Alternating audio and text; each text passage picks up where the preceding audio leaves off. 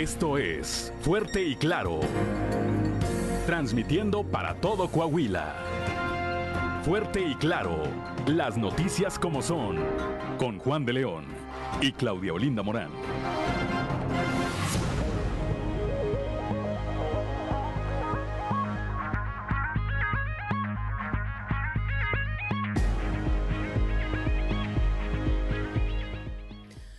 Buenos días, ya estamos en Fuerte y Claro, un espacio informativo de Grupo Región. Hoy es martes 5 de julio de 2022 y hoy se celebra a quienes llevan por nombre Antonio María Zacaría.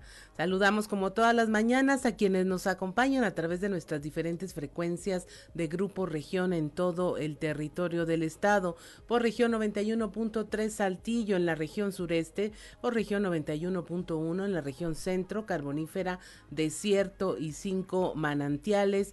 Eh, también por región 103.5 en la región Laguna y de Durango, por región 97.9 en la región norte de Coahuila y sur de Texas y más al norte aún por región 91.5 en región Acuña, Jiménez y del Río en Texas.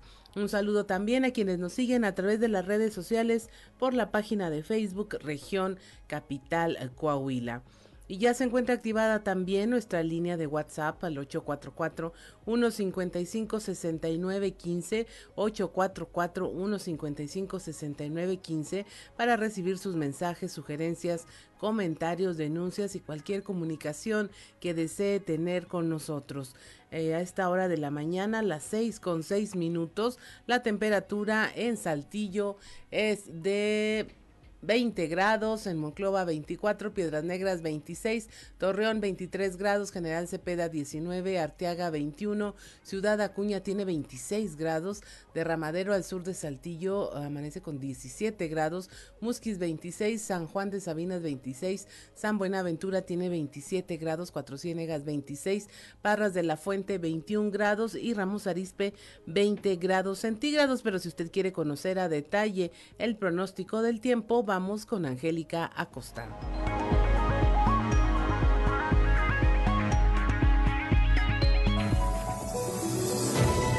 El pronóstico del tiempo con Angélica Acosta.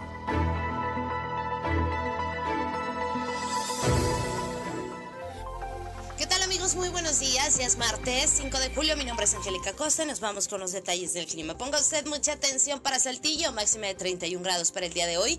Mínima de 16. Durante el día agradable. Vamos a tener periodo de nubes y sol. Y por la noche un cielo totalmente claro. La posibilidad de lluvia muy baja. 1%. Nos vamos ahora hasta Monclova. Continúan las temperaturas cálidas. Máxima de 40 grados. Mínima de 24 durante el día.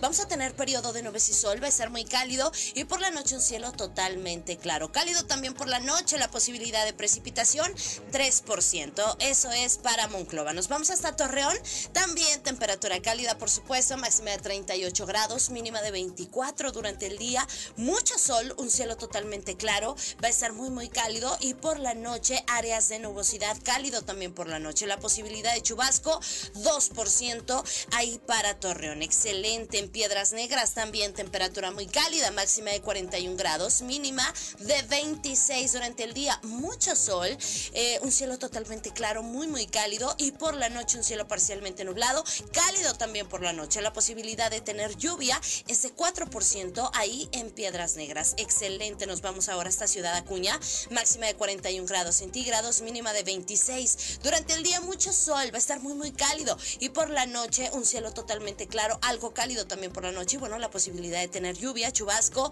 es de 5%. Perfecto, nos vamos hasta la Sultana del Norte. Usted va por eh, algún compromiso en especial, váyase con eh, sus debidas precauciones porque también se espera temperatura muy cálida, máxima de 39 grados ahí para Monterrey, mínima de 22 durante el día, mucho sol, eh, muy muy cálido por supuesto, por la noche un cielo claro y la posibilidad de lluvia 2%. Amigos, ahí están los detalles del clima, continúan las temperaturas cálidas, manténgase por favor bien hidratado. Que no se le olvide el uso de cubrebocas sigue siendo obligatorio. Muy buenos días.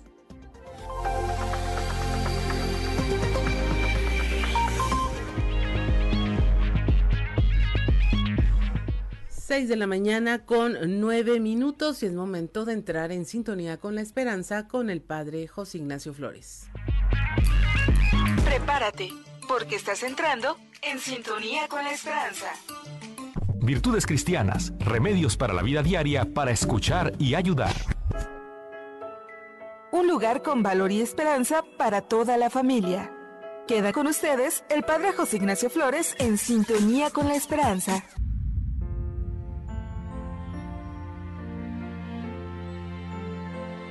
Fortalecer la educación de los hijos. Hoy quiero compartir contigo, estimado Radio Escucha, los cuatro puntos prácticos que debes tomar en cuenta en la educación de tus hijos. Inciso A. Educar en la ética. Una formación ética eficaz implica mostrarle a la persona hasta qué punto le conviene a ella misma obrar bien.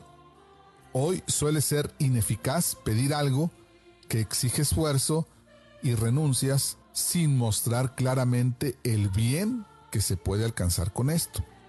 Inciso B. Educar en la sexualidad.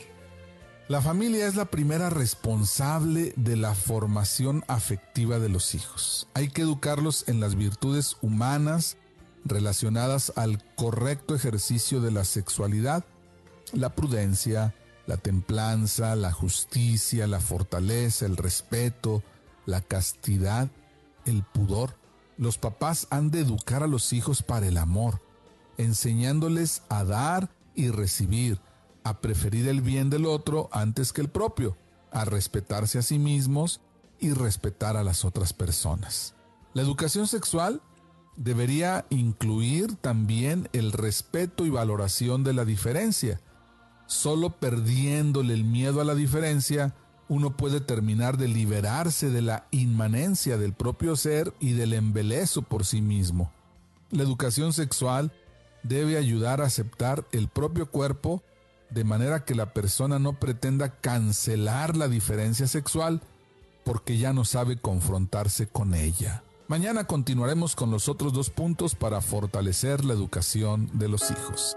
Que tengas un excelente día. El amor y los valores se han hecho presentes. A partir de hoy, podemos vivir un futuro mejor. Te invitamos a vivir en sintonía con la esperanza y muchas gracias por tu preferencia.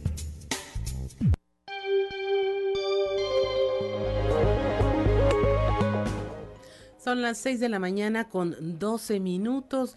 A continuación le vamos a presentar un hecho que ocurrió en un centro comercial en, en, Copenhague, donde hubo tres muertos y varios heridos a consecuencia de una persona que empezó a disparar. El eh, esta persona tenía antecedentes psiquiátricos y eligió a sus víctimas al azar, según la policía de la capital danesa. Tres personas murieron y varias resultaron gravemente heridas. Esto ocurrió el domingo. Imagina un, tiroteo en un centro comercial en domingo. Según se ha anunciado, eh, las autoridades informaron que el presunto autor es un ciudadano danés de, de 22 años. Fue detenido cerca del, del centro comercial con un rifle y munición. Se ha detallado que eh, no hay indicios de que se trate de un acto terrorista, sino que más bien este fue la consecuencia de alguna desatención del estado de salud mental de esta persona y pues ahí se tienen las graves consecuencias de dicen no fue un acto terrorista se eligió eligió las víctimas al azar y bueno se continúa con esta investigación 6 de la mañana con 13 minutos en información local. Este lunes un grupo de vecinos de la colonia Santanita denunció a un presunto asesino de mascotas.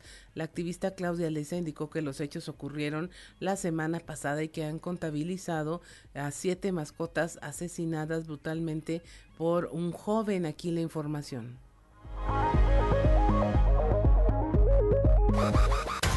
Hoy tenemos un caso feo, malo. Eh, desgraciadamente ayer este, tuvimos una denuncia por parte de los vecinos de una persona que partió en dos a un perrito eh, aproximadamente de tres meses, un perrito comunitario que alimentaban los vecinos. Este, decidimos y les, les guiamos para hacer la denuncia pertinente.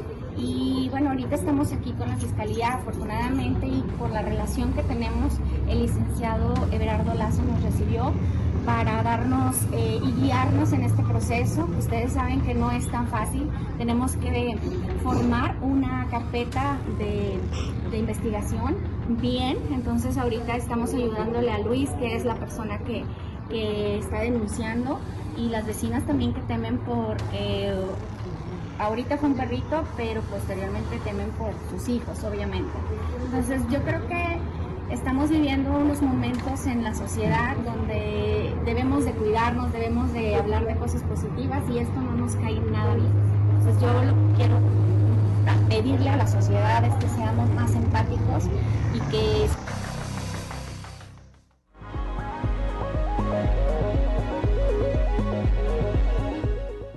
6 de la mañana con 15 minutos va a iniciar ya el juicio contra Joel N por la muerte de eh, la mujer que atropelló. Víctor Vanegas nos informa.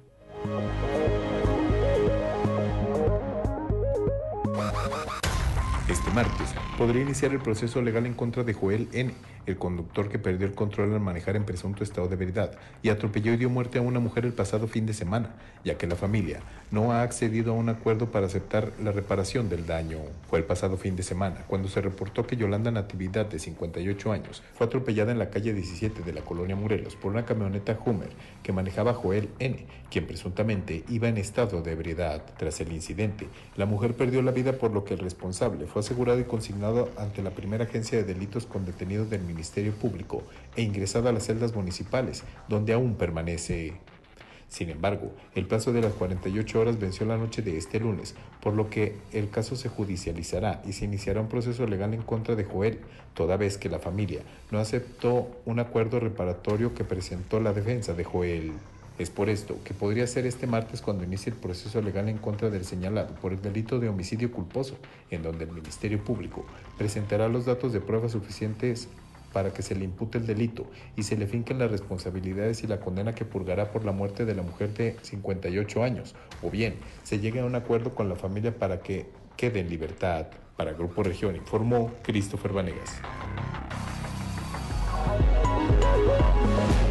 6 de la mañana con 17 minutos en Ciudad Acuña, un hombre fue atacado brutalmente a machetazos. Sobrevivió. Ricardo Ramírez nos informa.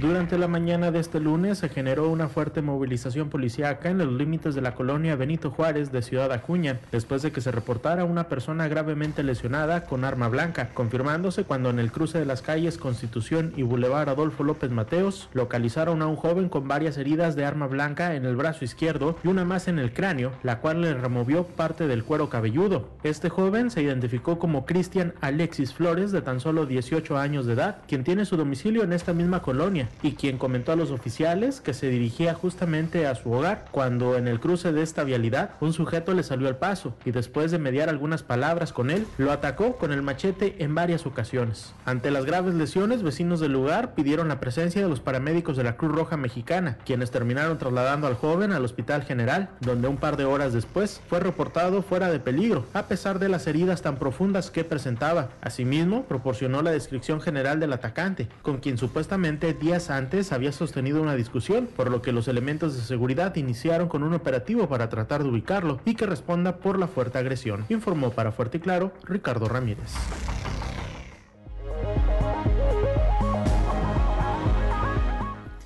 6, 18 de la mañana, también en un incidente relacionado con un machete, un sujeto amenazó a su pareja, la policía lo, eh, lo detuvo, esto allá en Torreón. Un sujeto que amenazó a su pareja con un machete para impedir que ésta se retirara de la casa fue detenido por elementos de la Dirección de Seguridad Pública Municipal de Torreón. La corporación informó que los hechos ocurrieron aproximadamente a las 19.32 horas del domingo en la colonia Campo Nuevo, Zaragoza, luego que la mujer solicitara auxilio en la línea de emergencias. Al arribar al lugar, los uniformados escucharon gritos de mujer y por la ventana observaron a un sujeto portando un machete. Momentos después, la persona del sexo femenino abrió la puerta y señaló que su pareja sentimental la había amenazado con el arma blanca y la encerró en una habitación para evitar que se retirara de la vivienda. Señaló la afectada que al detectar la presencia de los oficiales, el presunto agresor se había escondido, por lo que los agentes ingresaron al domicilio y procedieron a su detención. Por tal motivo, el sujeto identificado como Roberto de Jesús N., de 30 años de edad, fue puesto a disposición del Ministerio Público por los delitos que le resulten. Para Grupo Región informó Víctor Barrón.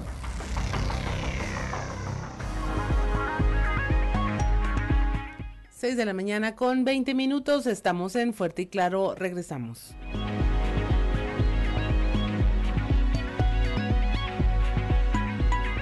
Si usted nos escucha a través de la radio, pues tuvo el placer de ya estarse ahí moviendo al ritmo de la música de el rey Elvis Presley con el rock de la cárcel, una canción de 1957 y cuya producción en video se dice que fue realmente el primer videoclip filmado así en la historia con esas características de videoclip. Y vamos a tener canciones de Elvis toda la mañana para que se quede aquí con nosotros. Y mire, continuamos con la información. Un despistado conductor arrolló a una mujer en Nueva Rosita. Moisés Santiago nos informa. Después de que un despistado conductor arrolló a una mujer, elementos de la Coordinación de Bomberos de Nueva Rosita atendieron el reporte donde se señalaba que a una mujer había sido arrollada cuando el conductor de una camioneta en color blanco no se percató de su presencia en la parte trasera de la unidad, alcanzando a golpearla cuando la camioneta se puso en reversa. Según el reporte de las autoridades, los hechos se registraron a la altura de la gasolinera ubicada en el cruce de las calles Acapulco y Boulevard Adolfo López Mateos. La desafortunada mujer fue llevada por paramédicos de bomberos de Nueva Rosita a la clínica 24 del Seguro Social.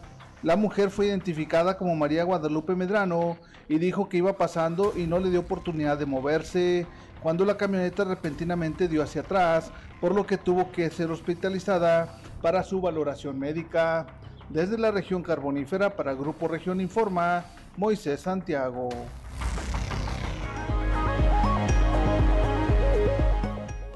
Y mire, antes de continuar, queremos saludar, por supuesto, a nuestro amigo don Joel Roberto, eh, allá en Ciudad Frontera, donde, bueno, nos manda su uh, frase del día de hoy y nos dice que la vida es tan corta y el oficio de vivir tan difícil que cuando uno empieza a aprenderlo, ya hay que morirse, así de corto es el tiempo y pues eh, tiene razón, no pierda el tiempo, sea feliz hoy, como dice nuestro compañero Ricardo Guzmán, y pues no se deje, haga las cosas que usted quiera hacer. Total, si usted se equivoca, el único que paga los errores en su vida, pues es usted mismo, ¿verdad? Un saludo allá a Ciudad Frontera. Y mire, también le queremos presentar en estas imágenes impresionantes que hay de cómo la línea 2 del metro en la Ciudad de México eh, fue afectada tras un corto Ya se inició una investigación sobre las causas del incidente. Este, eh, el servicio fue restablecido tras dos horas de suspensión durante la mañana de ayer después de que se detectara este cortocircuito que eh, ocasionó un incendio entre dos estaciones al sur de la capital del país. Ahí, bueno, la falla, dicen, fue provocada por un objeto en las vías del tren. Miles de usuarios fueron afectados y a través de las redes sociales pues compartieron los videos y fotografías del caos que eh, se ocasionó por el incidente porque ya no solo se afectó a las vías sino a todos los usuarios y eh, hubo un caos vial y fue en hora bueno en hora pico. Imagínense lo que significa que de repente pues ya no puedan moverse miles de personas para llegar a su destino son las 6 de la mañana con 28 minutos y es momento de presentarles nuestra portada del día de hoy del periódico Capital, un medio de Grupo Región, en donde nuestra nota principal es, este asunto de un presunto asesino de mascotas.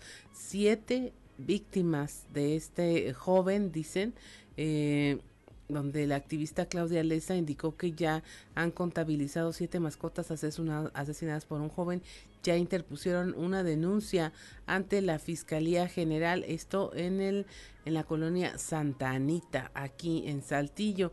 También le hablamos de cómo quien va a definir qué pasó con la paridad de género para el estado de Coahuila y el estado de México va a ser el INE. Esto luego de que la Suprema Corte desestimara la impugnación de este decreto. El tema pasa al Congreso para su análisis antes de las elecciones del 2023 y será el INE el encargado de definir eh, eh, cómo se aplicará en el Estado de México y Coahuila. Esto lo señaló el propio gobernador Miguel Riquelme. También le hablamos de cómo el PRD tuvo aquí una rueda de prensa y eh, su líder nacional Jesús Zambrado, Zambrano, pues dijo que está ya listo para una alianza en las elecciones a gobernador del año próximo en Coahuila para evitar, dice, que llegue Morena y provoque un retroceso en la entidad. También le hablamos de cómo la diócesis de Saltillo pues eh, no cuenta con un protocolo formal para atender casos de extorsión y crimen organizado. Dice que pese a que no se cuenta con un manual, los posibles casos pues se pudieran presentar y son atendidos inmediatamente. Otros dos suicidios se registraron ahora en Ciudad Acuña durante el fin de semana. Un joven de 18 años y otro de 31, eh, pues perdieron la vida en el interior de sus domicilios. Aún se desconocen las causas que los llevaron a tomar esta decisión. Eh, le tenemos también en nuestro contenido especial eh, cómo hablar del abuso infantil, de las estrategias que están usando las autoridades para denunciar y ayudar a todos los niños, niñas y adolescentes que pues se vieron en este trance, le tenemos este trabajo especial. Benefician a productores de melón y sandía. El gobernador Miguel Riquelme encabezó el arranque del programa municipal para beneficiar a 273 productores con una inversión de un millón trescientos sesenta y cinco mil pesos. Esto allá en la región Laguna, como parte de la estrategia social Mejora Coahuila, que coordina el secretario de Inclusión y Desarrollo Social Manolo Jiménez, junto con el alcalde de Saltillo, José María Frausto, se entregaron 1.200 becas a mujeres saltillenses para que estudien la preparatoria de forma gratuita. Y finalmente, el alcalde eh, de Saltillo, Chema Refrendó su apoyo a las mujeres en Saltillo con atención integral y entregan becas también. 6 de la mañana con 31 minutos y es momento de escuchar qué se dice en los pasillos.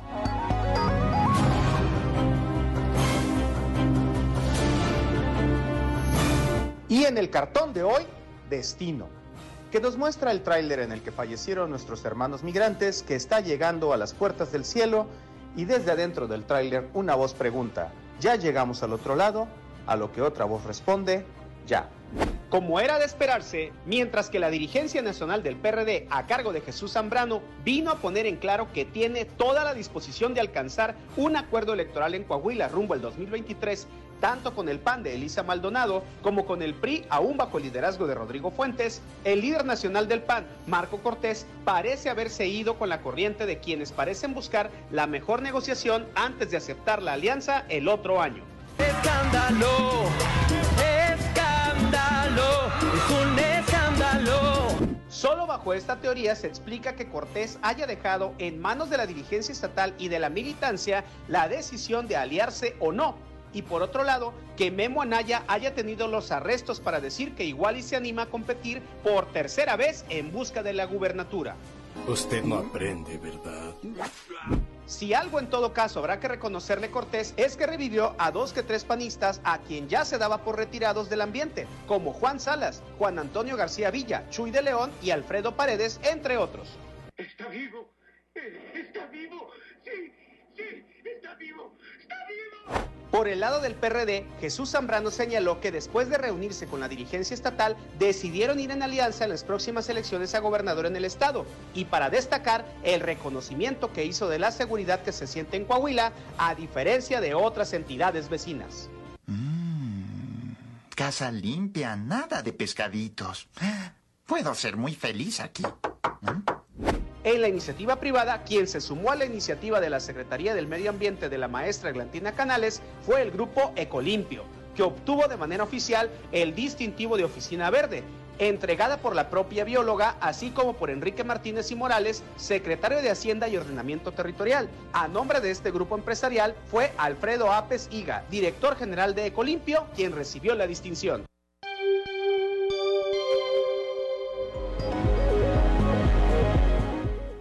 6.34 de la mañana y es momento de irnos a un resumen de la información nacional.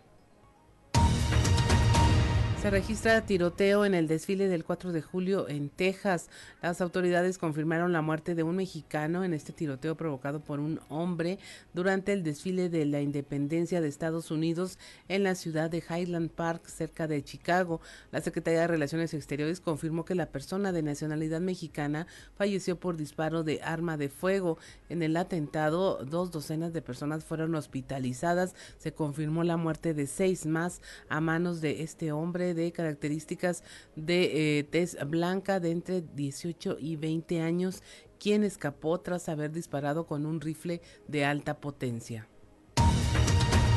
Asesinan a una familia en Veracruz, siete integrantes de una familia, tres mujeres y cuatro hombres, entre ellos un menor de edad, fueron asesinados la noche del domingo en el municipio de Boca del Río, Veracruz. Los hechos ocurrieron alrededor de la medianoche cuando tras escuchar varias detonaciones de arma de fuego, los vecinos llamaron al 911 para hacer el reporte. Al lugar arribó la Policía Naval, la Guardia Nacional y elementos de la Secretaría de Seguridad Pública. Oaxaca asesinan a una pareja y sus tres niños. El hallazgo fue reportado por automovilistas que iban en tránsito durante la madrugada del lunes en este punto de la región mixteca en Oaxaca. La familia de cinco integrantes, dos adultos y tres menores, fue asesinada en la carretera local Mariscala de Juárez, Santiago, Tamazola, en el paraje llamado Cerro del Caballo. Causará el huracán Bonnie lluvias intensas. El Servicio Meteorológico Nacional dio a conocer que Bonnie intensifica la fuerza de sus vientos mientras que se desplaza frente a las costas de Guerrero y de Oaxaca, así también que su amplia circulación propiciará lluvias intensas en otras regiones del país. Y, también, bueno, maltratan a felinos, los exhiben y denuncian maltrato en un santuario felino de la Jusco. Reportan que hay leones heridos. La Procuraduría Federal de Protección al Ambiente, Profepa, dio a conocer que ya se encuentran inspeccionando el sitio luego de que se recibieran denuncias sobre el extremo abandono y maltrato de cientos de felinos. La Asociación de Zoológicos, Criaderos y Acuarios de México AC informó a través de redes sociales que se denunció penalmente a Eduardo Mauricio Moisés Serio, dueño de Black Howard White Tiger, por el deplorable estado en que se encontraban estos animales en lo que se supone sería su santuario.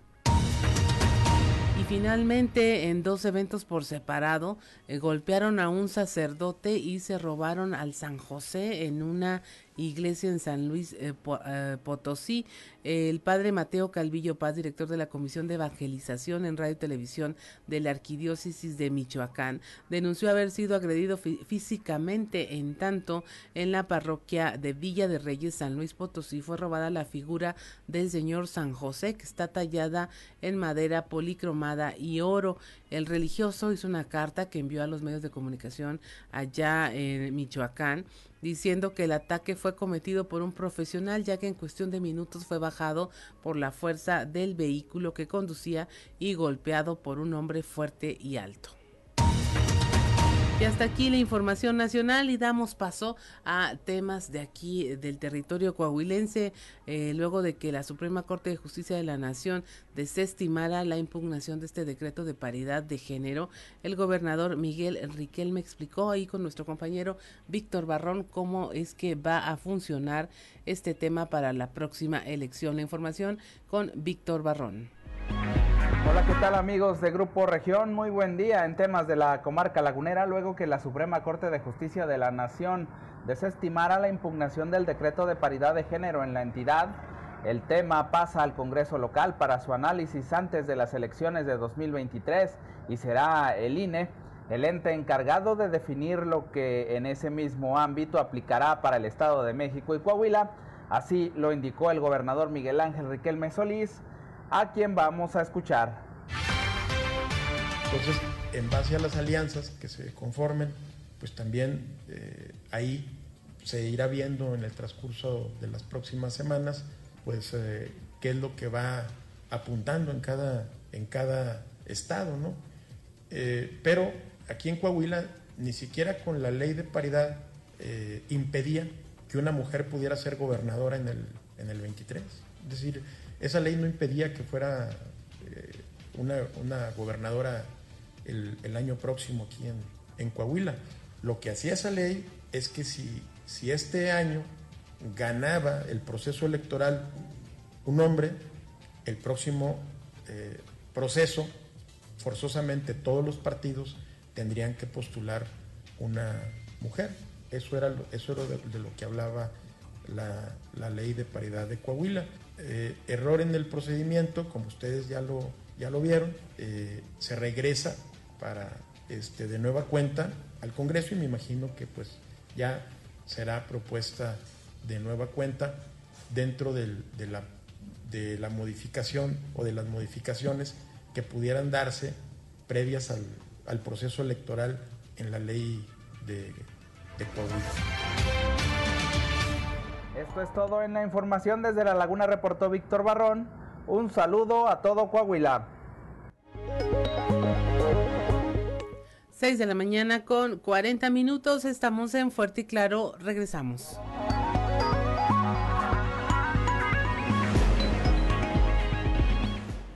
6 de la mañana con 46 minutos y usted nos sigue a través de la radio, escuchó Suspicious Minds, Mentes Sospechosas con Elvis Presley, una canción escrita en 1968, pero fue hasta un año después cuando la cantó y la interpretó Elvis Presley que se volvió un éxito. Y bueno, si usted vio Lilo y Stitch, ahí sale esa canción la reproducen desde un tocadiscos y, y, si se acuerda pues este Stitch salió vestido de Elvis Presley en parte de la de esta película de Disney. Y mire, bueno, continuamos con la información, pasamos a otros temas. El PRD está listo para formar alianza. Esto lo señaló su dirigente nacional Jesús Zambrano en su visita a Saltillo. Ahí estuvo nuestro compañero Raúl Rocha.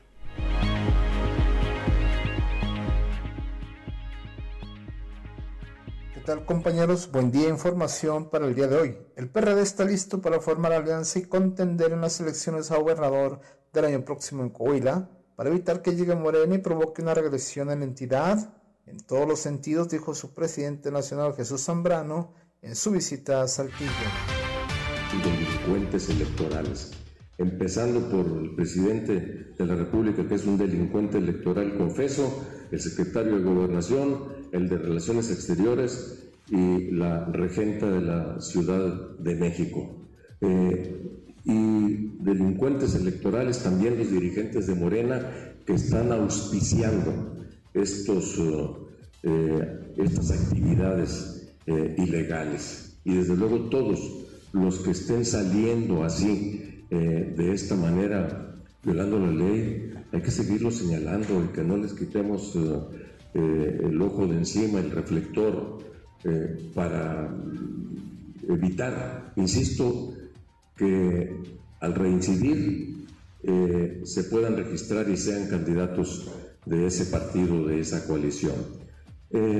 yo digo, lo que necesitamos aquí justamente es para conformar una coalición que nos despojemos todo mundo de los eh, egoísmos partidistas o egoísmos personales que puedan tener.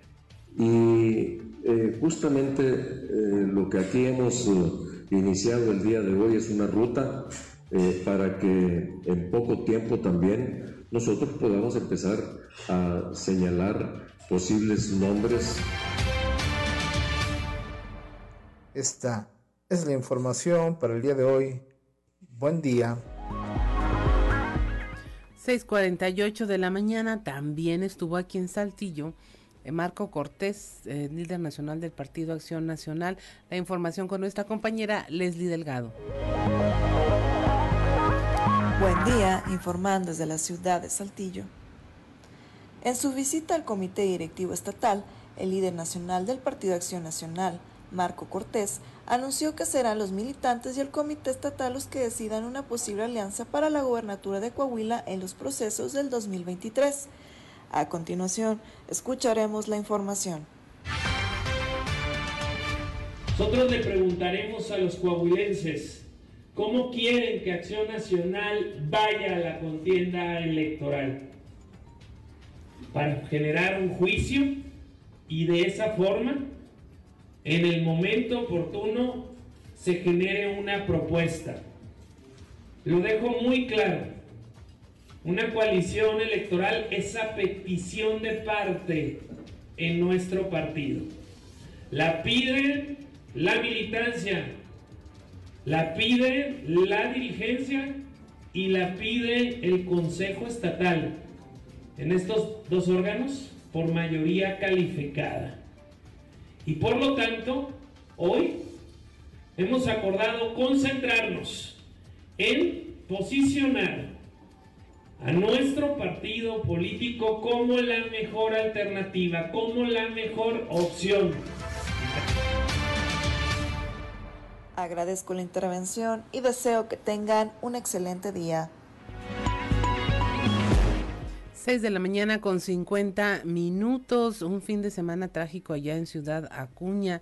Murieron dos personas. El reporte con nuestro compañero Ricardo Ramírez. Muy buenos días amigos de Fuerte y Claro, los saludo desde Ciudad Acuña para comentarles que este fin de semana se pintó de rojo Ciudad Acuña y es que en menos de 24 horas se registraron dos suicidios en esta frontera. El primer caso se presentó en el fraccionamiento Acoros cuando Ismael Reséndiz Peña de 31 años de edad decidiera salir por la puerta falsa al colgarse en el interior de su domicilio utilizando para ello un cinturón, el cual ató a una de las vigas en su cuarto y posteriormente se tiró al vacío. Este joven fue encontrado por su cuñada, Karen Aimé Leños Fuentes, de tan solo 28 años de edad, quien solicitó ayuda a los números de emergencia, después de que a través de un agujero en el cuarto del hoyo oxiso logró observar cómo este joven estaba suspendido en el aire. El segundo caso se presentó varias horas después, cuando fue encontrado el cuerpo sin vida del señor Héctor Isaías Lotes, de 55 años, quien ató una cuerda en el barandal de las escaleras en el exterior de su domicilio para así quitarse la vida ahorcándose. Estos hechos ocurrieron en el fraccionamiento Santa Marta, donde desafortunadamente fue encontrado por sus familiares, quienes solicitaron ayuda a los cuerpos de emergencia. Sin embargo, estos simplemente confirmaron que ya no contaba con signos vitales. Como coincidencia en estos casos, las víctimas fueron dos varones, quienes se quitaron la vida ahorcándose. Asimismo, hasta el momento, se desconocen las causas que orillaron a tomar la fatal decisión de quitarse la vida. Según comentaron familiares de ambas personas, no habían expresado tener preocupaciones por algún asunto en particular. Informó para Fuerte y Claro desde Ciudad Acuña, Ricardo Ramírez. 6.52 de la mañana, ya en la región centro tomaron las instalaciones de CIMAS Monclova Frontera. Los ciudadanos dijo que no se van a retirar hasta que el Congreso dé marcha atrás a la designación de los consejeros. La información con nuestra compañera Guadalupe Pérez. Ciudadanos y ejidatarios del municipio de Frontera tomaron las instalaciones del Sistema Intermunicipal de Aguas y Saneamiento en Monclova y Frontera, desde las oficinas administrativas, las comerciales y también las operativas. Lo que están solicitando. Nosotros ante CIMAS, el problema nosotros es que nos cruzan toda la tierra de Frenillo con la tubería del agua. No hay ningún permiso, no hay ningún beneficio. Entonces queremos... ¿No les rentaron las tierras por donde pasan o algo? Nada, no hay renta, no hay, no hay nada. Y, y nos atraviesan toda la tierra de Frenillo con la tubería. Y hay nuestra inquietud. ¿Ustedes quieren que les resuelvan al respecto? Sí, queremos es- son dos líneas de, de tubo de 24 pulgadas y queremos que nos resuelvan de perder un permiso. ¿Atraviesa todo el ejido o una parte? No, todo elegido. Desde Pozuelos de arriba hasta, hasta frontera. Ajá. Entonces es de la inquietud nosotros, ¿por qué? ¿Por qué ¿Cuántos años llevan así? No, ya como 60 años. Y ya habían pedido previamente que se les resolviera. Ya tenemos mucho tiempo. Mis compañeros de antepasados, com- compañeros comisariados, han, eh, han venido mucho de antecimas y no, puras negativas, puras negativas. Ellos se creen dueños de todo y es nuestro molestia. Muy bien. ¿Su nombre completo, señor? José Requena González. ¿Usted es el comisariado? José.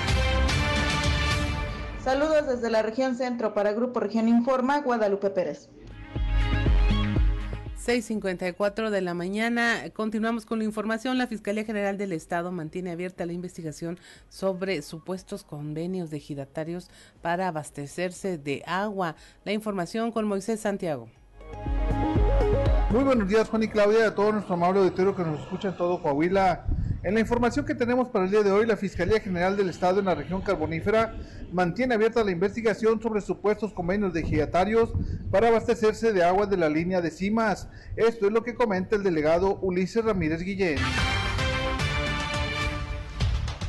El cual señalan que los ejidatarios tienen convenios o tipos de, de, permisos por parte de CIMAS pues la verdad este, se va a hacer la investigación completo de esto, se les va obviamente a entrevistar casos que se han revisado, los pozos que se han, las, válvulas que se han revisado, pues no presentan una, un medidor o algo, que, que, sea este o que indique algún permiso por parte de la, de la unidad regional de aquí de CIMAS. Mira, ahorita nomás revisamos tres y ninguno de ellos tiene alguna alguna autorización, así es que este pues vamos a, seguir trabajando, todavía quedan muchos pozos, muchas este, válvulas por por analizar. Esta semana continuaremos.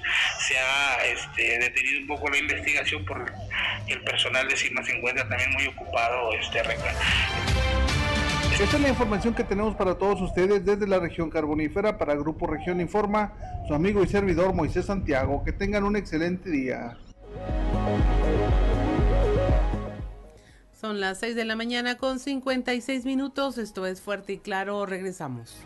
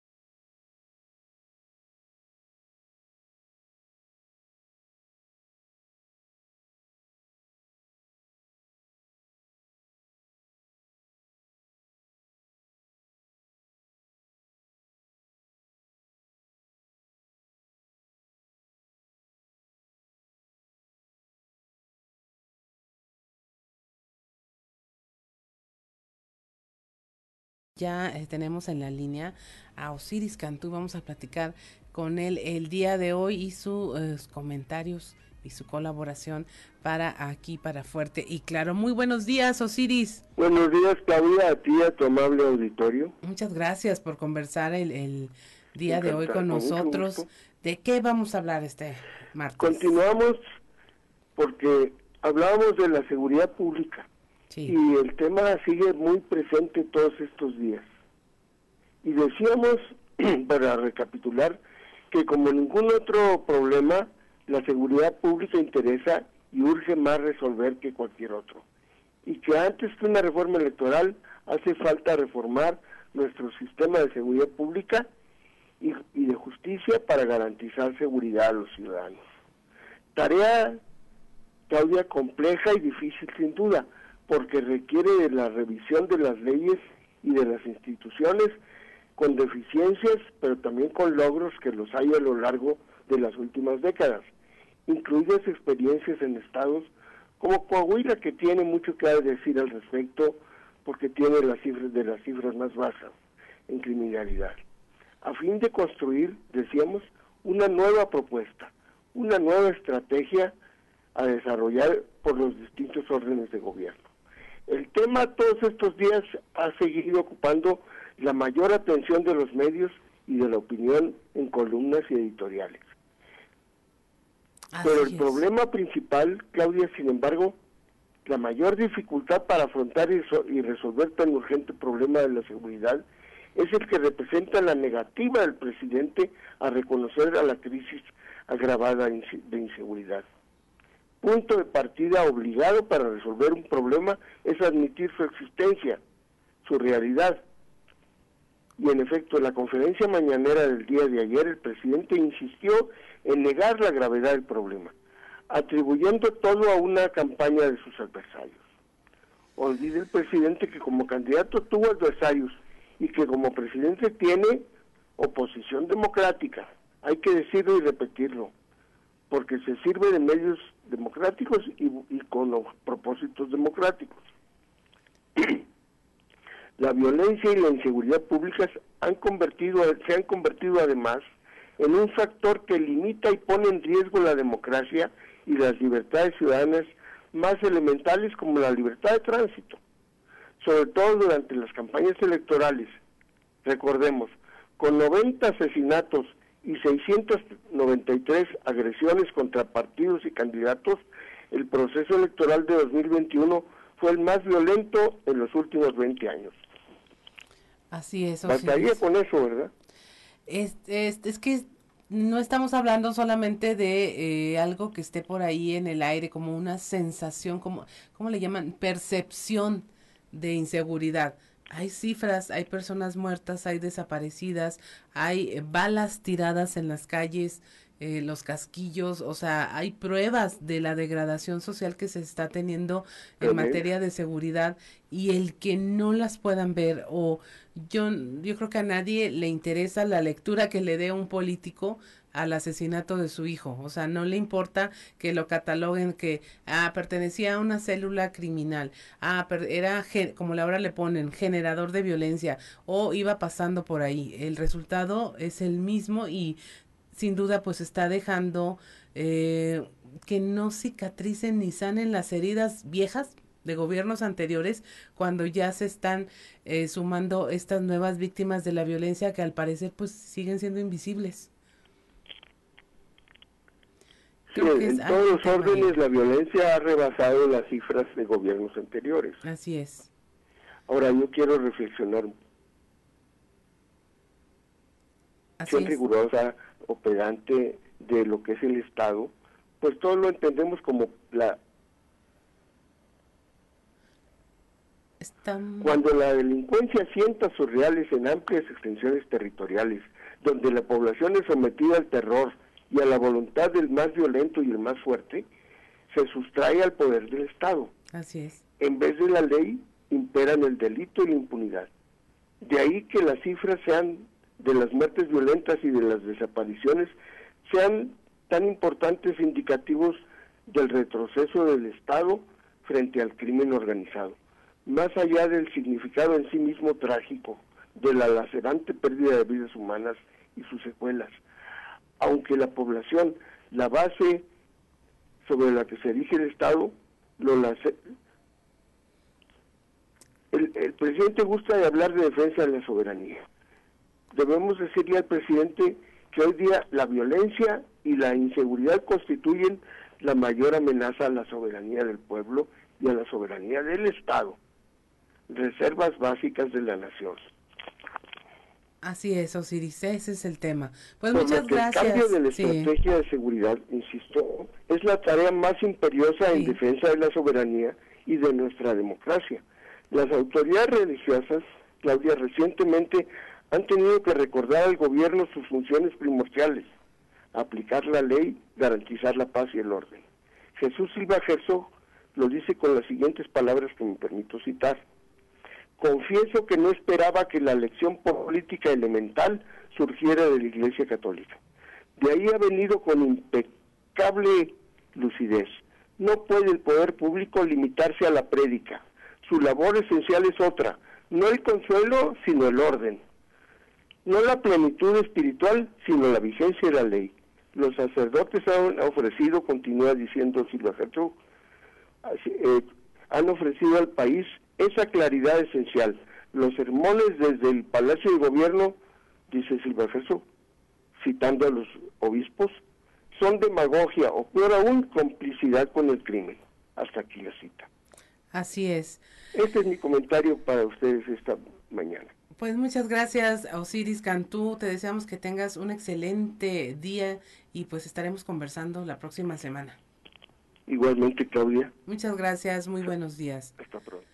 Y mire, es todo un tema, este asunto de la violencia no se puede dejar de lado. ¿Qué más quisiéramos que con solo cerrar los ojos, pues desapareciera y, que dijéramos todos, no, no, no la hay, o, el consuelo de en, el, en nuestro estado no la hay, no está pasando así? Pues finalmente eh, es un país vivimos todos en él y pues es una situación bien difícil eh, lo que se está viviendo en otros estados y a la larga nos eh, repercute aquí mismo. Pero mire, demos paso a una información que tiene que ver con esto. La diócesis de Saltillo dice que no tienen protocolos para atender casos de extorsión y crimen organizado, sin embargo confían en que los que se puedan presentar pues van a ser atendidos de inmediato.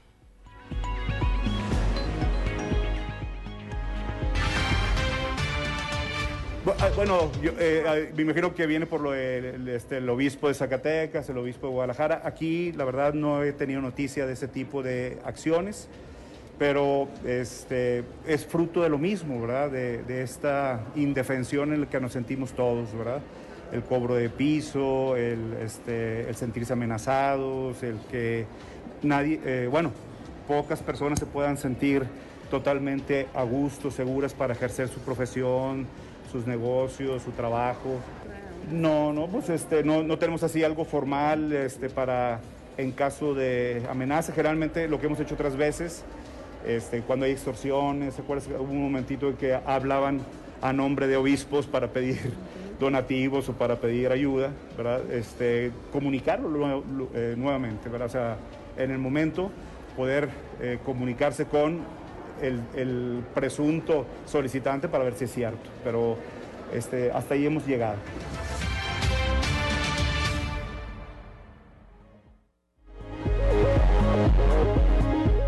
7 de la mañana con 10 minutos y precisamente sobre este y otros temas vamos a estar conversando en unos, un momento más con Salvador Rodríguez Sade, el líder de los comerciantes del Centro Histórico de Saltillo, donde eh, recientemente pues hemos visto obras que se inician, luego se suspenden, eh, hemos visto que bueno hay un reclamo porque lo que usted y yo y todos donamos para el centro histórico pues no lo vemos no se ve aplicado.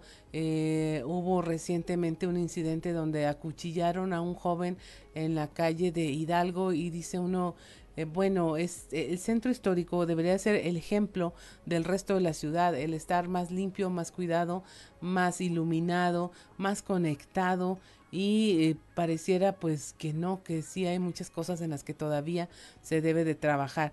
Pero ya estamos en la línea con Salvador Rodríguez Ade, líder de comerciantes del Centro Histórico de Saltillo, para hablar de estos temas. Muy buenos días, Salvador. Eh, buenos días, Sandra. Pues eh, conversar, conversar contigo el día de hoy eh, sobre estos temas, porque eh, sabemos, por ejemplo, que hay una petición para que todos los recursos que nosotros aportamos de manera voluntaria para el Centro Histórico de Saltillo, pues estén aplicando ya en esta zona. Salvador, ¿cuál es el, lo que la, la urgencia o por qué hacer el llamado a la autoridad sobre estos recursos?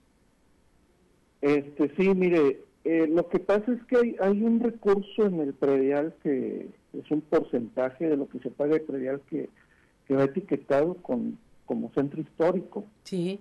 Entran cerca de 27 millones de pesos por este concepto. Este, y, y pues hemos visto, este, por lo menos lo que nos hemos dado cuenta nosotros que estamos ahí todos los días en el centro histórico, este que pues que sí le falta ahí mantenimiento sobre todo a, a todas las áreas de ahí a banquetas a calles este plazas etcétera. Entonces este pues buscamos que, ese recurso se aplique verdad se aplique para el centro histórico que es para lo que está entrando. Así es.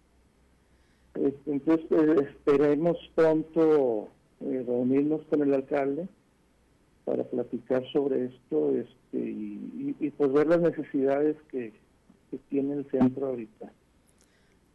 El otro tema, Salvador, era estas obras que estuvieron a punto de iniciarse en la calle de Aldama, se anunció incluso cierres eh, que tenían que ver con reparaciones por ahí de aguas de Saltillo y que luego, eh, entre comillas, se logra que se pospongan ahí qué fue lo que ocurrió porque entendemos que ahorita el tema del agua es prioritario eh, decían que eran no era agua de consumo la que se estaba fugando sino aguas negras. Qué fue lo que ocurrió y por qué la afectación tanto hacia los comerciantes del centro sí mire lo que pasa es que iban a tomar este digo ahí, hay una reparación que se tiene que hacer definitivamente de hecho, desde casi, desde que hicieron la obra ya hace algunos años, este, hemos estado batallando con el tema del drenaje, ahí los, los comercios de ahí de, la zona. Este, algunos se les empezó a regresar y así este, siempre ha sido. Eh, entonces ahora iban a empezar una obra, pero la verdad es que no nos consultaron, yo me enteré a través de, de ustedes, de los medios, el, el sábado. Sí, porque ya se hablaba del cierre de calles, ajá. Sí, dice, donde se hablaba del cierre de la calle. El domingo yo le hablo a, un gerente de ahí de Aguas de Saltillo, el lunes le hablo a Jordi, al, director, a, Jordi Bosch, este, luego me comunica con el director de la obra y bueno, le, hago, le digo es que yo les hacía la petición de que ya teníamos mucho tiempo con ese problema, pues que, si se pueden esperar unas dos semanas por el tema, nosotros tenemos, eh, como bien lo sabe Claudia, eh, los comerciantes trabajamos mucho sobre temporadas. Así este, es. Y ahorita hemos venido muy golpeados desde el 2019, que ya estaba mal la economía Luego llegó la pandemia, ya la historia pues ya la conocemos y, ahorita pues está difícil la situación económica por toda la inflación que hay, etcétera, etcétera. Entonces cualquier día que nos peguen como, como este, por alguna razón, como es, el cierre de una calle, pues la verdad es que la afectación es bastante. Este, eh, por eso nosotros aprovechamos la temporada y por eso la petición que, le hacía yo a Aguas de Saltillo, pero luego ya después de que hablo con el director de, la obra, la obra? Este, me dice, no, no se puede hacer cambio, ya nosotros lo tratamos con la Canaco y ellos dijeron que sí, con, con César Valdés. Ajá. Este, yo no sé si ingenuamente pues pensó que no teníamos comunicación con la Canaco, no sé, pues yo pertenezco también a la Canaco. Pues colgando con él le hablé al, a César Valdés y un momento tampoco lo consultaron con ellos, que también se enteró por la prensa. y luego César este, hizo una carta de, parte de la canasta para desmentir que estaba enterado, que fue la que mandó a los medios. Así es.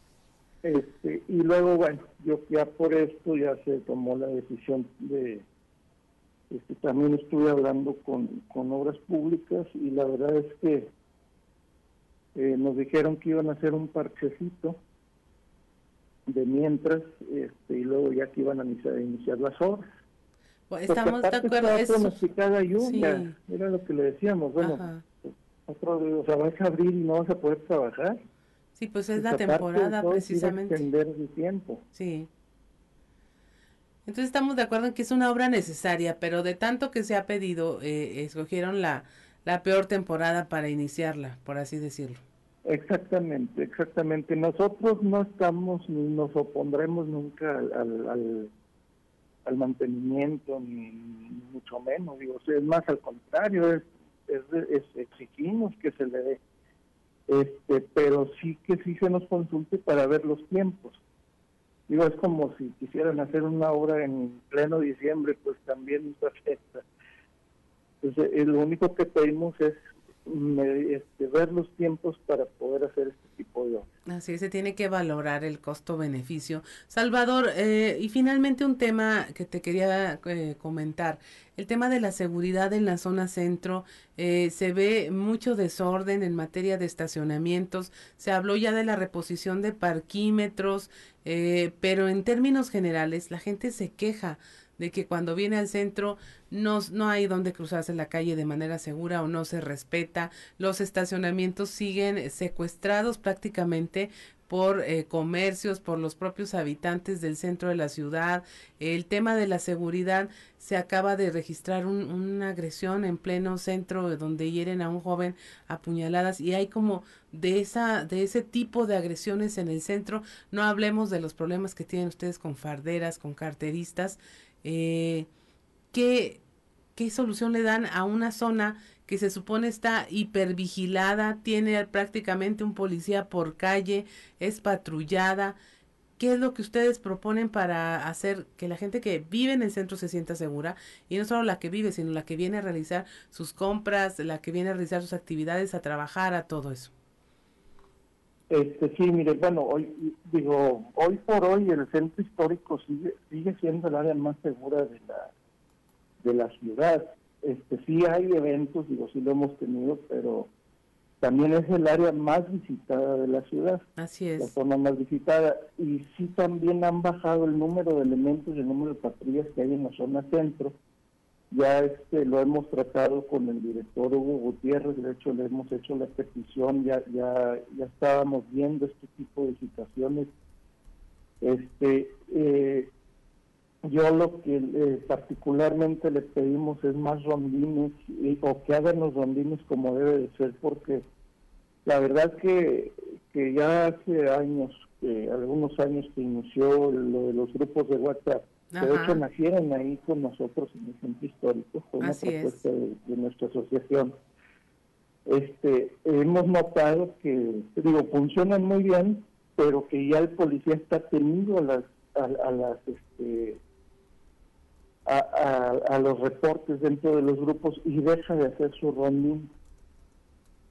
Cuando en realidad, pues en el grupo es porque nos damos cuenta, pero muchas situaciones pues no nos damos cuenta y requerimos de la vigilancia que la policía da al hacer sus rondines este, regulares como lo hacían antes. Así es. Este, y en cuanto a vialidad, este, esta semana tenemos una reunión con municipio y con la gente que, que ganó la licitación para poner parquímetros en el centro. Ajá. Este, que es una petición que también hicimos nosotros ya desde hace este, dos administraciones, en la pasada inclusive recién entró el alcalde Manolo en ese tiempo. Eh, antes de la pandemia hicimos la petición de, de, la, de la necesidad de tener parquímetros en las principales calles de la ciudad, este, pues sobre todo pues para que haya movilidad. Así es. Este, entonces ya se está retomando el proyecto. Esta semana tenemos reunión con con las autoridades y con los y con los que ganaron la concesión para, para que nos van a presentar el proyecto este, y pues bueno, esperemos que pronto ya pueda haber partimos. Esperemos que sí, Salvador, porque la invitación, como siempre la hacemos, es venga al centro de Saltillo, aduéñese de él, que sea suyo también y haga sus compras, diviértase, coma rico aquí en el centro de la ciudad de Saltillo. Muchas gracias, Salvador, que tengas un excelente día. Igualmente, Claudia, muchas gracias a ustedes, su amable audiencia. Muchas gracias por haber charlado con nosotros hoy. Son las 7 de la mañana con 21 minutos. Estamos en Fuerte y Claro. Regresamos. 7 de la mañana con 25 minutos y después de escuchar a Elvis Presley con Tutti Frutti, Tutti Frutti. Yo no sabía que se llamaba así, nada más oía la, el, el estribillo y ahora ya escuchamos a Elvis Presley y ahora vamos a escuchar a don Antonio Zamora desde allá, desde la región centro. Muy buenos días, don Antonio. Buenos días, Claudia. buenos días a las personas que nos sintonizan a esta hora. Fíjate que, y todavía no llega la película, ¿no? De Elvis, a, lo menos a México. Ya, ya están ahí los cortos en el cine, ¿verdad? Sí, ya están los cortos, pero ojalá, y pues hay que verlo, ¿no? Que fue mucho antes de nosotros, pero es Elvis, al final de cuentas. Así es. ayer, eh, compañera, eh, hubo un plantón en frente eh, o tomaron las instalaciones de CIMAS de Ciudad Frontera, un grupo de, fronterenses, eh, la mayoría de la tercera edad. Eh, ¿Por qué? Pues porque ahí manejaron a la gente que, que tiene beca de, de la 4T eh, y también desde muy temprano había funcionarios municipales como los regidores eh, Lupita Maltos y Javier Chaires. Eh, estaba también ahí en el evento desde muy temprano, desde las 7 de la mañana, el jefe del jurídico, que fue el que pasó lista eh, de presentes, y pues llegó desde las 6 de la mañana, imagínate. Mm. Había elementos de, de idealidad con, con informe. No, no sabemos si fueron obligados a acudir o no pero ahí estaban, ahí estaban desde las 7.30 horas. Eh, estaba el director de realidad, estaba el director de agricultura, eh, la directora de desarrollo social también hizo acto de presencia. Y, cuando pues no nos dejarán mentir porque aparecen ellos, aparecen en fotografías y en videos, por lo que luego no van a salir con que siempre no, que ellos no estuvieron, que ellos no fueron. El tema, el problema no es la falta de agua, el problema es eh, que los consejeros que ya les explicaron, ya le explicaron al alcalde, porque al final de cuentas es el que anda con esa bronca, ya le explicaron al alcalde que no es problema de CIMAS, el asunto fue eh, un acuerdo eh, allá en el Congreso del Estado y así fueron como pasaron las cosas, es decir, de incrementar el número de, consejeros. Y, la verdad es que mucha gente dice, pues qué bueno que, que secretarios del gobierno del Estado son los consejeros. ¿Por qué?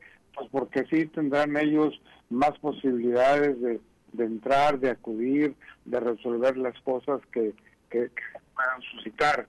Eh, durante, después de, de, ese asunto, cuando cuando unidades de, del CIMAS que circulaban por frontera, ¿qué crees que pasaba? Los detenían. Los detenían bajo cualquier argumento. ¿De qué chicle vienes masticando? No, pues vengo masticando chicle totito. Ah, no, aquí nada más, aquí nada más se mastica cañas. Sí. Entonces, este, ¿sabes qué? Este, te voy, pues, levántame la infracción porque vengo masticando el, chicle totito. No, la instrucción que tenemos es de que la unidad se detenida y tú estabas detenido. Así fueron seis, cuando menos seis unidades las que estuvieron ayer en Ciudad Frontera. Eh, nos extrañó un poquito, un muchito la presencia también de la diputada federal Melba Farías Zambrano, que siendo de Muclova, pues estaba presando, estaba presente en la travesura en la travesura orquestada desde la presidencia municipal de ahí, de la ciudad del Riel. Entonces, pues siempre lo he dicho, Claudia, de que si Franz Kafka hubiese nacido en la región centro, no escribe Metamorfosis. ¿Por qué? Porque la región centro somos algo muy surrealista, ¿no? Sus habitantes, la manera de actuar de los políticos, pues tal y como sucedió eh, el día de ayer. El problema es de que, por ejemplo, eh, al no al no estar funcionando los pozos ayer, pues se pudo haber problemas graves que se pudieron haber reventado tuberías que ojalá y no, y que hasta donde sabemos el más iba a tomar las precauciones correspondientes para que eso no sucediera. Porque imagínate que tornaran las tuberías, eh, Claudio. No, pues no. La, situación se pondría mucho más difícil. Eh, vamos a ver qué, qué sucede en el transcurso del día y pues mañana a lo mejor platicamos de lo mismo o de cualquier otro tema dependiendo de qué es lo que sigue.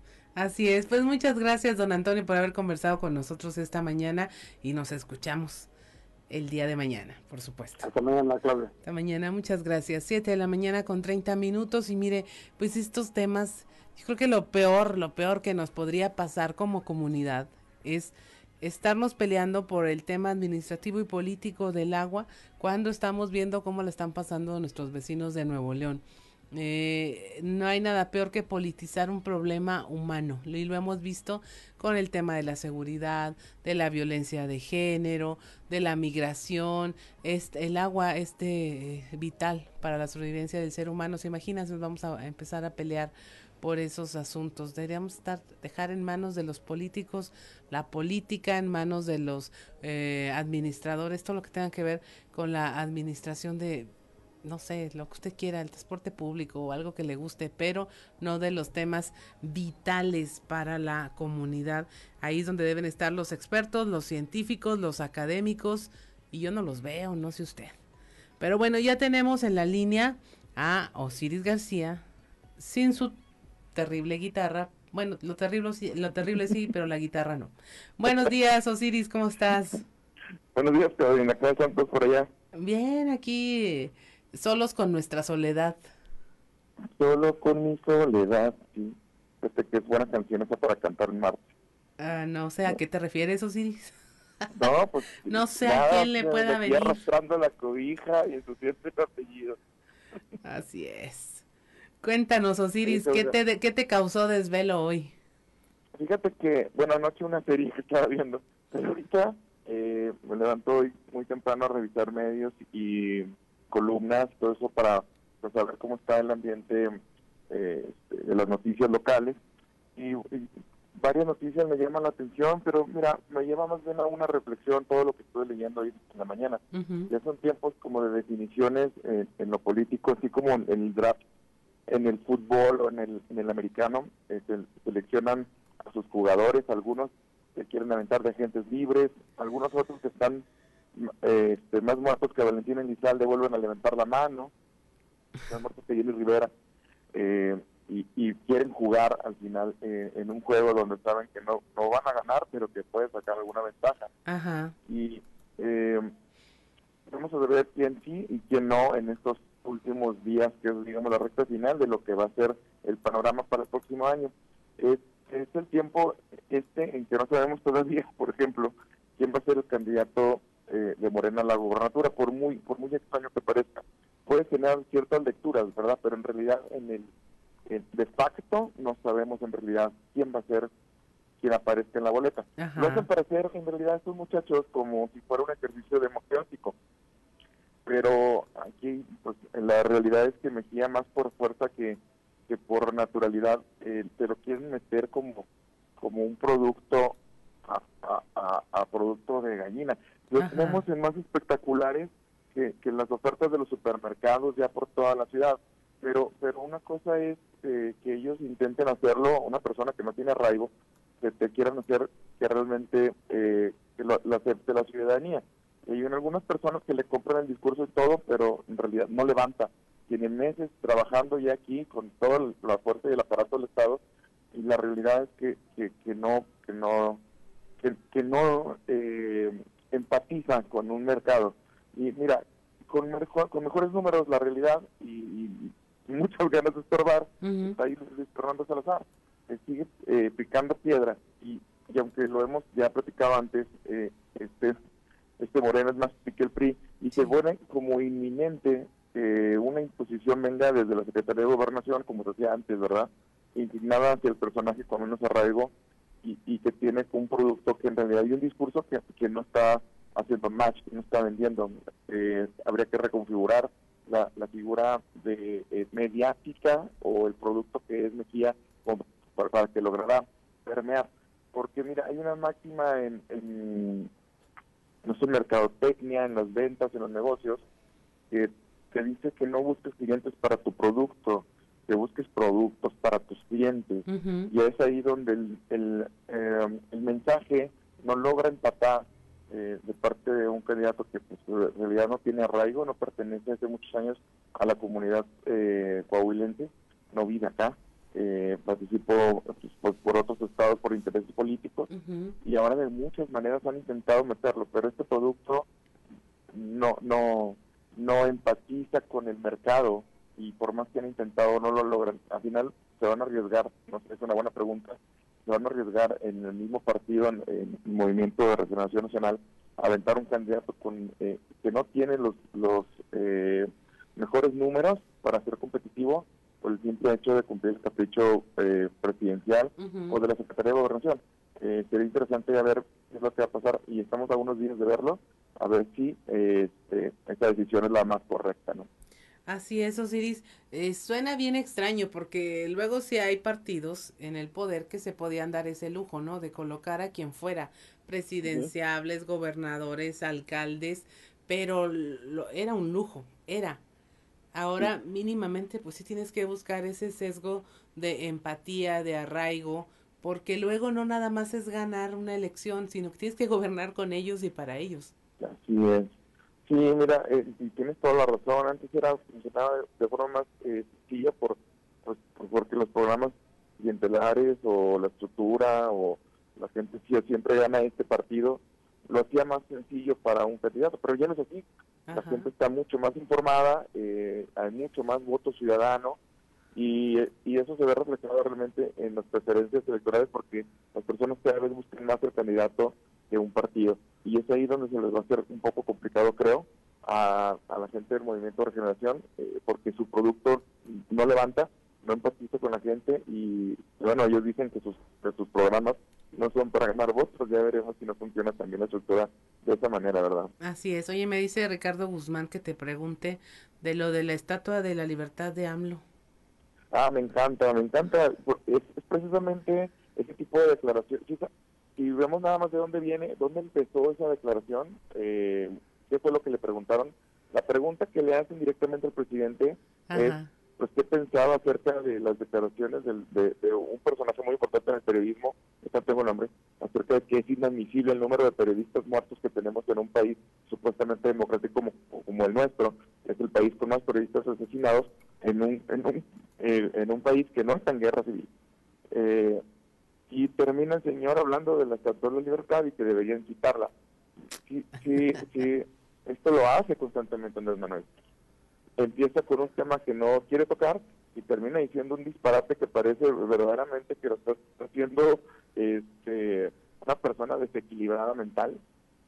No lo es, simplemente está haciendo una declaración que, que, suene más que los periodistas asesinados. Y eso en realidad no, no, no es torpeza, es malicia, es, malvado. ¿Y, ¿Y, de qué clase de ciudadanos oyentes, escuchas, habla que, que permitimos que nos lancen un, un buscapiés y volteamos para otro lado y ya se nos olvidó de lo que estábamos hablando? Sí, sí, la verdad es que también nosotros tenemos mucha culpa en eso. Pero esto es importante señalarlo, por ejemplo, aquí la pregunta es importante, que claro que la escuchas y, y lo que piensas, por ejemplo, tú o yo, es decir, el presidente es tan hábil que está volteando eh, la mira hacia otro lado pero la gente en común, eh, la gente comúnmente no nos damos cuenta, muchos, muchas otras veces no nos hemos dado cuenta y nos vamos con la cinta, eh, y, nos vamos completitos, se nos quiebra la, cintura y terminamos hablando del tema que el presidente quiere hablar y no de lo realmente preocupante que es un, país con periodistas asesinados. Sí, me acordé de ese, de, ese tema de TikTok donde eh, si tienes a tu hijo haciendo berrinche eh, y haciendo una pataleta en el suelo, distráelo con algo, distráelo y se le va a olvidar. Sí, así es. Qué terrible. Sí, eso nos hace nosotros como niños, exacto. Como niños de cuatro años. Sí. Así es. Pues muchas gracias, Osiris, por conversar con nosotros esta mañana. Y aquí acaba de pasar un acontecimiento que no sé si es paranormal o nada más se, se, le acabó el pegamento al masking tape de Cristian. De Cristian Rodríguez. Sí, sí, sí, se asustan. Yo creo que sí. Ahorita vamos a averiguar con nuestros, ¿cómo se llaman? Los que investigan fenómenos paranormales. La niña, Región oculta, los cazafantasmas y esas cosas. Muchas gracias, Osiris. Nos vemos el viernes. Gracias. Siete de la mañana con 40 minutos. Estamos en Fuerte y Claro. Regresamos. Seguimos escuchando a Elvis Presley y pues para seguir con lo musical vamos a Enclave de Fa con Israel Navarro. Enclave de Fa con Israel Navarro. Que no se pierda la bonita costumbre de inaugurar obras incompletas nomás por ganar el reflector. Pero lo importante no es que Dos Bocas aún no produzcan ni un litro de gasolina, sino que absolutamente nadie fuera del gobierno sabe con certeza cuánto va a costar finalmente y si vaya a servir realmente este proyecto insignia de la 4T. Que sí sabemos que en el 2019 AMLO afirmó que la refinería Olmeca, por su nombre oficial, costaría 8 mil millones de dólares. Posteriormente, en el 2020, el director de Pemex estimó unos mil millones de dólares más al presupuesto y ahora en el 2022 el presidente dijo que el costo total podría llegar a 12 mil millones de dólares, o sea, un 50% más. Sin embargo, hay especialistas que calculan que terminará costando hasta 18 mil millones de dólares, es decir, 225% del monto originalmente proyectado. Y seguramente usted se está preguntando qué se puede comprar con 18 mil millones de dólares. Pues es el presupuesto de 12 años del programa Sembrando Vida, 51 millones de quimioterapias, vacunar 15 veces a la población de México contra el COVID, 26 años del presupuesto del INE o construir dos veces el aeropuerto de Texcoco.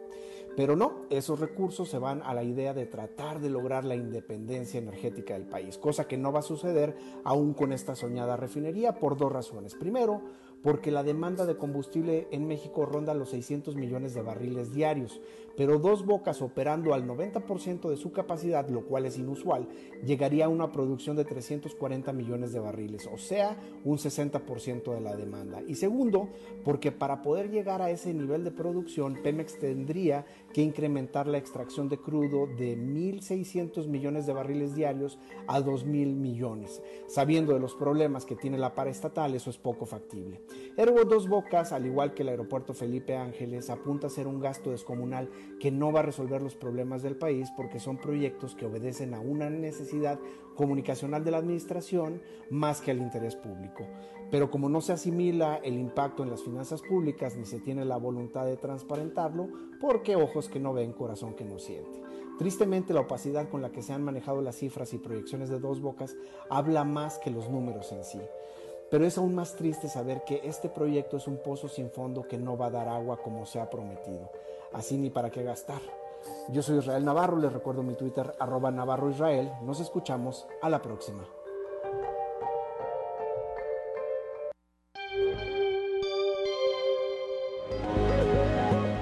7:49 de la mañana, continuamos en Fuerte y Claro. Y mire, hay información el gobernador Miguel Riquelme encabezó el arranque del programa municipal de apoyo a productores de melón y sandía, con el que se beneficia a 273 productores de ese municipio con una inversión de un millón trescientos sesenta y cinco mil pesos. Esto fue en el, el municipio de Matamoros. Ahí el gobernador expresó su gusto por reunirse con los productores en el campo, ya que es de gran interés para su gobierno mejorar su capacidad de comercialización. En su mensaje mencionó que se ha estado haciendo énfasis en el trabajo en equipo para también mejorar la calidad de los productos, donde la organización permite colocar los precios de frente para beneficiar a los agricultores locales. El gobernador reconoció también a las personas que se dedican al campo y con ello brindan una mejor calidad de vida a sus familiares y también a hijas e hijos para que estén mejor preparados. 7.50 de la mañana en el marco de la entrega de becas para mujeres que les ayudará a cursar la preparatoria. El alcalde José María Frausto Siller refrendó el apoyo de su administración para todas las saltillenses. Destacó el trabajo en equipo por parte del gobierno del estado y el gobierno municipal para que con el programa Mejora Coahuila se logre que 1.200 mujeres puedan cursar su preparatoria de manera gratuita en diferentes centros comunitarios de la ciudad.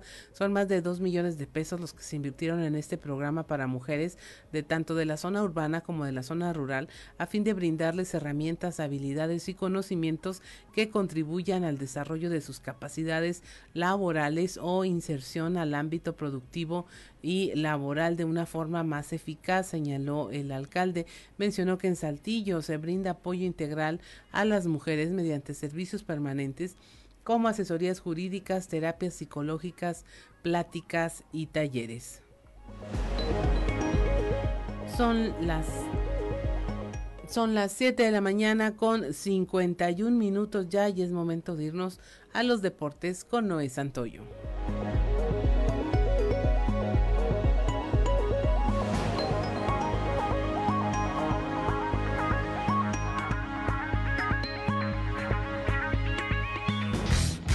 Resumen Estadio con Noé Santoyo.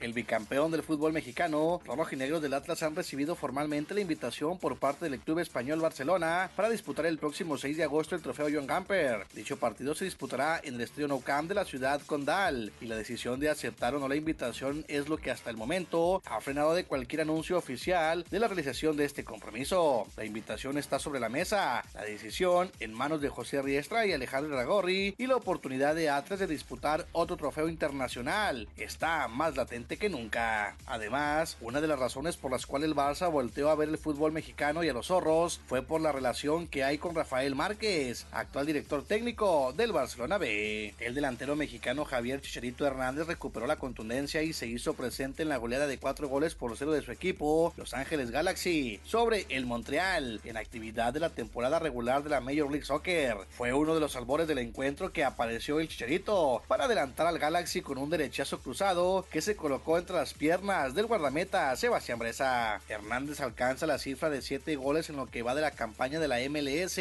No marcaba desde el 29 de mayo en la derrota de su equipo ante el Austin Fútbol Club. La selección mexicana femenil no pudo contra Jamaica y de paso corrió con suerte para no perder de una manera más abultada al caer un gol por cero. Este resultado complica el futuro de las mexicanas para alcanzar el boleto a la Copa del Mundo el próximo año y de los Juegos Olímpicos en 2024. En actividad de las grandes ligas, Trey Thompson rompió un empate con un run de tres carreras en el quinto inning cuando los Dodgers lograron hacer mella en el Kelly Freeland y Los Ángeles se impusieron 5-3 este lunes a los Rockies de Colorado. El mexicano Julio Urias ganó su cuarta apertura seguida tras admitir una carrera y cinco hits en seis episodios. El izquierdo ponchó a 7 y dio pasaporte para ganar por primera vez a los Rockies en el Dodger Stadium. Los araperos de Saltillo realizan ajustes para mejorar defensiva y bateo antes del cierre de movimientos de la Liga Mexicana de Béisbol, concretando la llegada del campo corto Héctor Hernández a préstamo por el resto de la campaña, procedente del Águila de Veracruz, que recibe al derecho Luis de Luna.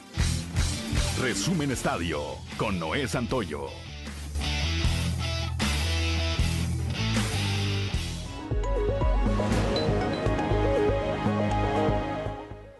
7.54 de la mañana, a nombre de Ricardo López en los controles, Ociel Reyes y Cristian Rodríguez, encargados de nuestra transmisión en redes sociales, de Ricardo Guzmán, nuestro productor, y del titular de este espacio informativo, Juan de León, le damos las gracias por habernos acompañado. Mi nombre es Claudia Olinda Morán y esto fue Fuerte y Claro.